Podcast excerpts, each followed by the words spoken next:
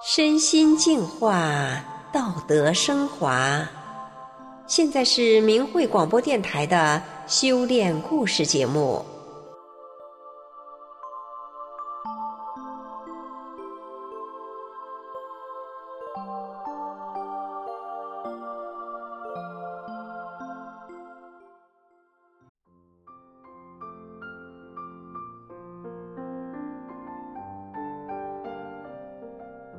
今天要给大家讲一个发生在河北农村的故事。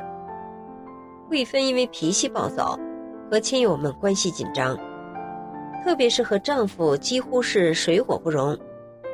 平日里说打就打，矛盾激化到了想寻短见的地步。但是她因为听从了大姐的一个建议，从此峰回路转。我们一起来听听她的故事。我这个人。脾气很暴躁，在家里和丈夫总是针锋相对，从来不服软，一句话也不能让他。他只要一动手打我，身边有什么东西，我拿起来就打，我才不管后果呢，自己出了气就行。有一次，我甚至抄起带刺的荆耙跟他打。我这种坏脾气也得罪了我的发小和妯娌。我有一个从小一起长大的很亲密的小伙伴，年轻时一起上班的时候结了很深的怨，很多年来我们之间从来不说话。对于妯娌，因为看不惯平日里他那点爱占小便宜的毛病，多数的时候我就使着性子不让他占便宜，所以和妯娌也经常是因为生活中的琐事闹别扭。公公去世发丧的那天，我做了件错事。得罪了丈夫，从那天起，丈夫更是天天跟我打架，大吵小闹从不间断。加上我身体的病痛，几乎没一天好日子过。这天，也就是一九九七年的五月二日，丈夫又跟我打得厉害。这一次，我在心里下决心，我今天要离开这个家，也不想活着回来了。正赶上那天是我老父亲的生日。我想回家看看我的亲人之后，我就不活了。到家后，我跟姐妹们把这事儿一说，我大姐劝我，不管你以前做的对与错，你把心放下，跟姐学法轮大法，学真善忍吧。姐学了一年，心脏病和几种病都好了，保证对你有百利而无一害。我接受了姐姐们的劝说。开始和姐妹几个一起学练法轮功的五套功法。这一天成为我终身难忘的日子，因为我全身的病很快全好了。在四十岁的时候，我就得了心脏病，长期睡不着觉，又得了美尼尔氏症，头晕起来，几天不能吃也不能喝，还呕吐。妇科病让我的肚子疼也很严重。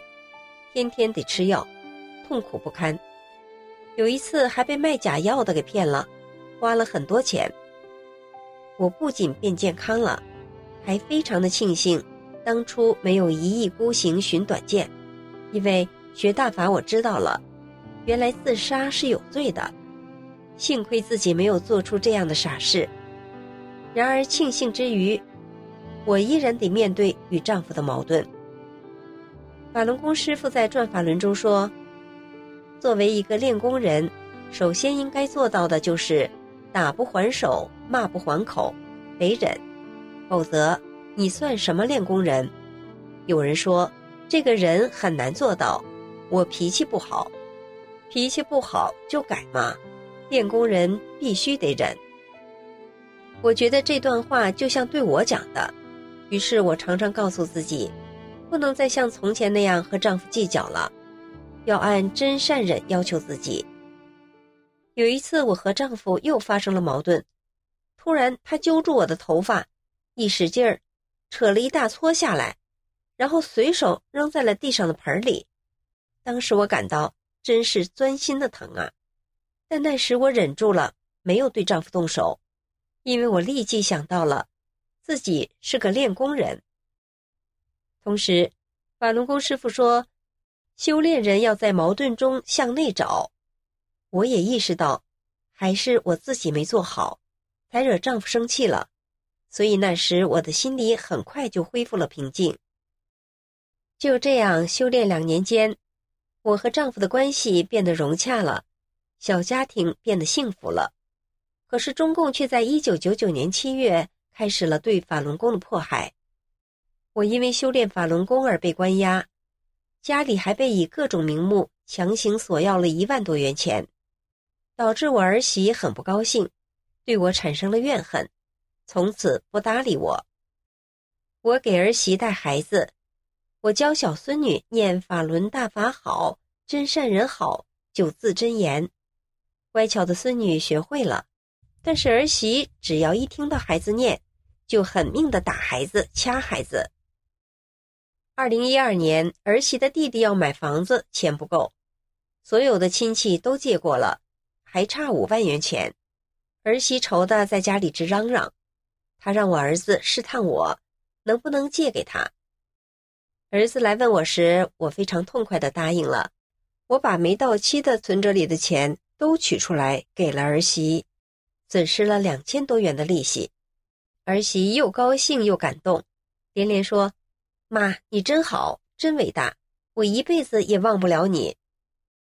虽然这笔钱直到现在还没还，我不但没有计较。近些年我们分了几套拆迁房，我做了装修，出租的租金儿子和儿媳拿走了，我也没要。牛场也让给他们，他们很高兴。平时买东西都是我花钱，我也不去计较。渐渐的，儿媳明白了。他明白了，我们修炼人并不看重利益，对钱财看得很淡。儿媳也变了，过年过节的给我钱，还买东西。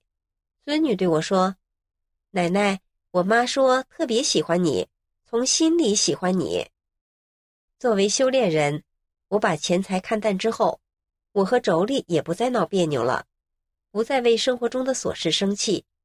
妯娌常和亲友们说：“我嫂子学大法后。”变得特别好了，特别善良了。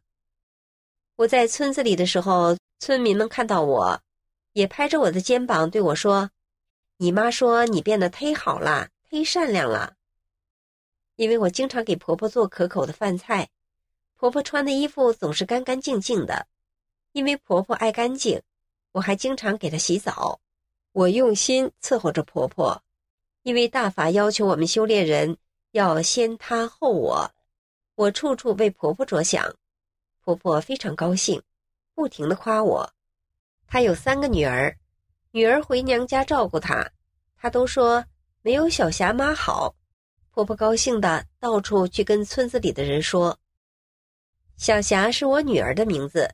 有一次，我女儿小霞碰到我那位结怨多年的发小，我的发小对女儿说：“你妈和我好着呢。”因为我之前已经主动找过这位发小，我跟他交心的说：“现在我学大法了，我师父要我们对谁都好，对你也得好。”发小明白了之后很感动。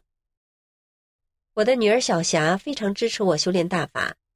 我因为修炼法轮功被迫害，我被非法关押的时候，家里人要把大法书毁掉。我女儿说：“妈说过，这书非常珍贵。”买都买不到，女儿不惧压力，把书珍藏起来。等我回到家，她把书还给我，让我非常感动。在这之后，我女儿福报连连。以前她和公婆住在一起，五口人住在六十平米的房子，真的很困难。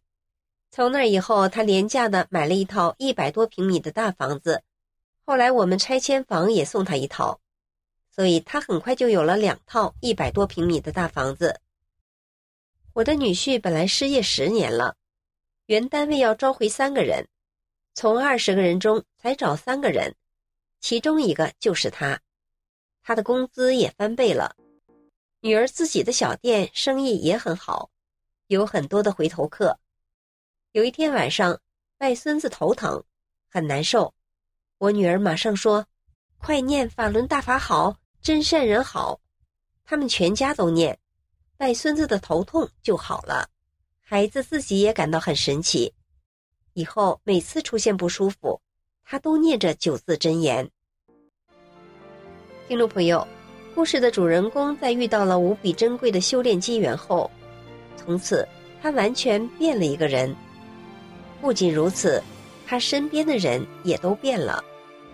这样看来，修好自己才是改变环境的关键呢。所以才说，能有修炼的机缘是无比珍贵的。你说是不是呢？今天的故事就到这里了，感谢您的收听。